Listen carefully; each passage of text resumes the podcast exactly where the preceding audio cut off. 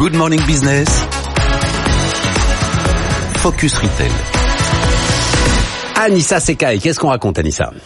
Partons au bord de l'eau, à la Baule. À partir du 22 juin prochain, ce lieu va devenir la première plage de France où l'on pourra payer en cashless, sans monnaie. Grâce à un bracelet étanche, il vous suffira de tendre le poignet pour régler vos dépenses auprès des commerçants de la plage. Le bracelet se recharge en ligne, comme ça on laisse son portefeuille et sa petite monnaie à la maison. C'est plus pratique en tenue de plage. Ce système, on le connaît déjà, il est proposé notamment dans les festivals. 10 000 bracelets vont être proposés aux vacanciers, de quoi simplifier dépenses et dynamiser le chiffre d'affaires des commerces.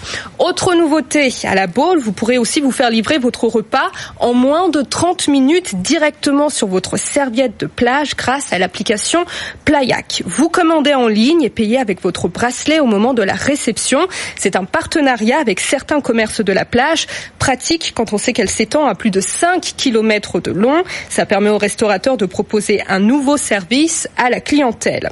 Le livreur arrive à vélo il vous repère en utilisant la géolocalisation et vous pouvez aussi le repérer dans la foule grâce à sa tenue jaune. Le client paie 3,90 euros pour la livraison et la plateforme prélève 30% sur la commande auprès du commerçant.